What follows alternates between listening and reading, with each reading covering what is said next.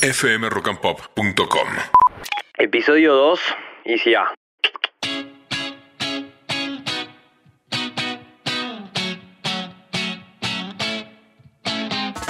Se hace llamar el varón del trap. Alejo Nahuel Acosta, pero es ICA. Su alias llegó a partir de Easy E, un rapero estadounidense de la década de los 80. Le cambió las tres letras y agregó la A de Alejo. Toda, absolutamente toda su familia es uruguaya, pero él nació acá en Argentina. Y eso no se lo va a sacar nadie. Sus viejos cruzaron el charco desde Tacuarembó siguiendo a un tío tanguero que buscaba triunfar en un país que a priori daba muchísimas posibilidades de crecimiento. Permitime dudar igual. No dejemos pasar de que Easy es sargento porque ya veo que los charrúas nos hacen como el Mati y Gardel y se adueñen del trap. Igual tranquilos, Easy ya lo dejó en claro. Un beso para toda mi familia en Uruguay, pero yo soy súper argentino, yo nací acá y mis papás ya me criaron con ese amor por Argentina que ya me, me hizo sentirme tan arraigado acá, ¿no? Porque fue así, fue un sentimiento muy compartido. Su vida con el freestyle empezó con tan solo 12 años, cuando estudiaba en el Instituto Huergo e iba al Centro Cultural El Eternauta. Allí se enamoró perdidamente del hip hop. Entonces ya lo primero que aprendí a hacer fue a tirar beatbox para escuchar a lo más grande rapear y poder adentrarme cada vez más en ese mundo. Y ahí tenía 12. Sentí que había encontrado algo muy interesante y en ese momento no me fui nunca más. Estoy acá. A los 13 bailaba breakdance en el parque de Rivadavia y un día tuvo la brillante idea de crear un espacio donde los chicos de su edad puedan expresarse. Todo se hizo a través de Facebook. Nosotros íbamos a un centro cultural, el Eternauta, que era a cuatro cuadras del Parque Rivadavia. Nosotros cerraba el centro y nos íbamos al parque. Y nos juntábamos los fines de semana en el parque a bailar breakdance. Dije, mira, estamos acá, en este lugar donde yo, nosotros ya estamos haciendo hip hop. Invito a la misma gente, hacemos un movimiento distinto, pero en la misma sintonía. Bailamos breakdance, rapeamos. Acá, cerca de nuestra casa, dije, ¿cómo no, no va a ser factible? Y obvio, teníamos Facebook, yo estaba red del Facebook, estaba súper de a Facebook. Todos los pibitos del primario como yo, entrando al secundario, teníamos Facebook, jugábamos jueguitos. Y yo de repente me rompí un evento en Facebook. Empecé a invitar a todos los que pude.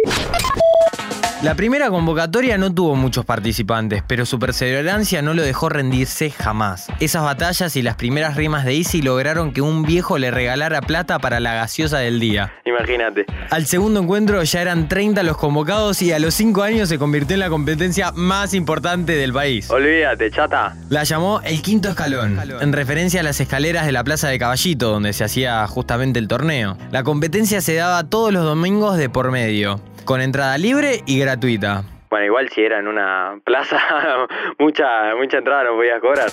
En una edición 1 versus 1 convencional, el que ganaba se iba clasificando. El juego consistía en improvisar tres compases cada uno. Después el jurado votaba y salía un ganador. Es como un mundial donde tenés fase de grupos y fase eliminatoria. Va, como cualquier juego, digamos, como cualquier juego del bien. Duki, Woz, Paulo Londra. Algunos de los nombres más influyentes de la música urbana pasaron por esos escalones. El evento se difundía por YouTube, lo que lograba miles y miles de visitas. Por ende, mucha, pero mucha guita.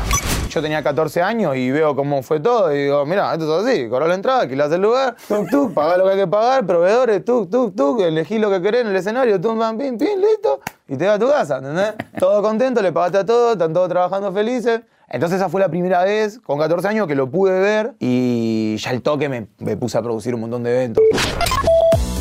En 2021, Easy sacó su propio cómic, titulado Génesis de un movimiento, que trata sobre su carrera desde la formación del quinto escalón hasta la actualidad. Por eso, si querés seguir empapándote de data sobre él y toda esta onda, te lo recomiendo, es bastante entretenido. En el medio de toda esta revolución, Easy creaba festivales de rap cada seis meses. Llegó un momento donde Easy A se cansó de la organización del quinto escalón. Pensaba que el sentido ya no era el mismo. Y que se volvió un evento masivo, sin la pertenencia que emanaba en los primeros años del juego. Ya el quinto escalón se había convertido en una movida que no me representaba del todo porque se había llenado a un público que por ahí no entendía del todo lo que estábamos viviendo nosotros o lo que queríamos hacer nosotros. Siempre quise dar un mensaje de hip hop y de, bueno, rap en mi caso. Pero la gente que estaba ahí en un momento ya por ahí lo estaba haciendo porque era tendencia, porque el amigo iba y ya iban y miraban y, no sé, por ahí no sabían todo lo que nos costó y todo lo que nos costaba a nosotros de verdad hacerlo. Hace muy poquito, el 11 de marzo de 2022, se cumplieron 10 años de la primera competencia oficial. Como debía ser, Alejo lo recordó con mucha emoción. Primero con posteos en redes sociales y después con entrevistas y recuerdos archivados, digamos, en el sonido el amor nos conectó, porque posta que los que se destacaron ahí era gente que amaba hacer eso, ¿entendés? Ninguno de los que destacaron ahí fue porque que lo acomodamos. Era gente yendo a competir por el honor y el respeto, entonces era puro amor. Y tanta energía tan positiva, combinada en conjunto, ¿viste? Armó un monstruo re grande, que fue más fuerte que, que cualquier plata que hubiesen podido poner. Nosotros lo vivimos y lo sentimos de verdad y pasó. Y hasta el día de hoy siguen pasando cosas nuevas que en gran parte vienen de, de, toda esa historia que, que pasaba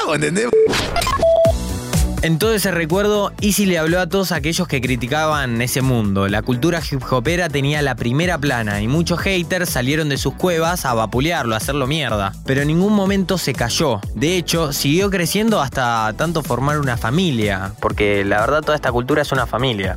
No obstante, entendió la negación en el pensamiento de la gente más grande o de aquellos que venían también de otro palo. Entiendo que con el cambio generacional vienen cambios de paradigma y de opiniones. Siempre tuve en claro que nosotros estábamos haciendo algo, además de ser re sano, porque, o sea, estábamos en un ambiente que no había cosas turbias, ¿entendés? Malas. Además de ser sano, era muy, muy zarpado lo que lograbas en tu cerebro. O sea, más que haciendo otra cosa, más que si estabas jugando jueguitos, si estabas perdiendo el tiempo por ahí boludeando en la calle al pedo. Vos, nosotros estábamos ahí fortaleciendo nuestro cerebro en muchas cosas, porque eso te, te da una velocidad después, ¿entendés? A los 17 años, su vida dio un giro rotundo con la llegada de su hijo Bruno. Si bien tiene un amor profundo por él, Izzy sabía que eso significaba una responsabilidad aún mayor de su parte. Lo hizo equivocarse, aprender y madurar tengo un hijo de cuatro años, lo llevo al ah. jardín miércoles, jueves y viernes. Eh, duermo con él abrazado así, como unos gordos. Nos levantamos tipo siete y media, yo lo llevo al jardín, me quedo haciendo cosas o me vuelvo a tirar una siesta más. Y hoy por hoy es lo que más agradezco todos los días. Mi hijo me llena de luz, me hace volver al lugar donde tengo que volver, no me deja desviarme nunca. Nos vamos rápidamente a la escena musical, pero mejor que te lo presente el que realmente sabe. Nosotros siempre como unos señores, con muchísimo respeto, nos manejamos siempre. La gente nunca nos vio ni titubear, ni supimos darle el respeto que se merecía y cerrarlo de la manera más familiar y más amistosa que pudimos. Pero sin duda era el inicio de algo nuevo y lo fue. Hoy por hoy hay una escena musical en Argentina que mal que mal nace abruptamente de ese momento. Ese momento en el que el quinto escalón desaparece y empiezan a aparecer caritas de artistas nuevos que buscaban hacer música y eso se empieza a pegar mucho más que lo de las batallas de freestyle. Ya en un estudio, lejos de las batallas y tirando rimas enfrente de un micrófono, Easy publicó Dame Droga, definiéndola como el primer freestyle con autotune. Se unió a un tal Neopistea y juntos comandaron la primera gira nacional de trap.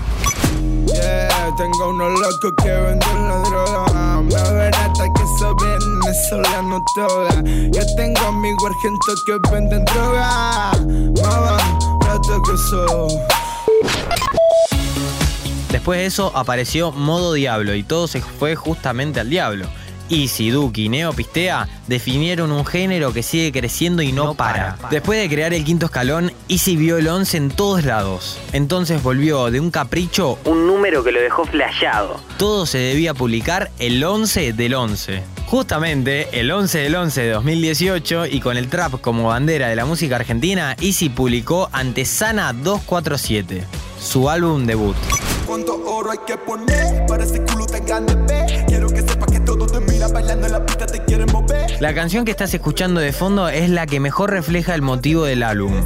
Antesana 247 es la dirección de Villa Crespo donde vivía junto a Duco. Con este disco conceptual, Easy trataba de transmitir el cambio de vida, el fin de su niñez y el comienzo de la vida adulta. De hecho, en uno de los videos del álbum aparecen muchos chicos dejando peluches en una tumba simbolizando algo así como el fin de una era, el fin de un proceso. El fin de, una etapa vivida. De ese momento en más, Easy sacó todos sus proyectos discográficos todos los 11 de noviembre. Hecho a mano en 2019, Mordiendo el Bozal, su primer EP en 2020 y Trap de verdad en 2021 como disco doble. Pero todos estos discos te recomiendo que los escuches. No es tan usual que los músicos de ahora saquen discos, Eso es algo que rescato de estos chicos, que toman el estilo del negocio musical actual con la esencia del rock y también algunos otros géneros de antes. Y esto lo refleja muy bien, en muchas entrevistas asumió las influencias del tango y el rock. Escuchaba de chico a Edmundo Rivero y Aníbal Troilo, pero pará, no se queda ahí, Los Redondos, Pescado Rabioso y Babasónicos. Argentino al palo, Lisi. Y si todo esto te parece poco y toda esta relación con el rock no te alcanza, Easy hace muy poquito sacó Sonido Nativo del Río, un tema en colaboración con Bajo Fondo, el grupo musical de tango electrónico comandado por Gustavo Santaolalla.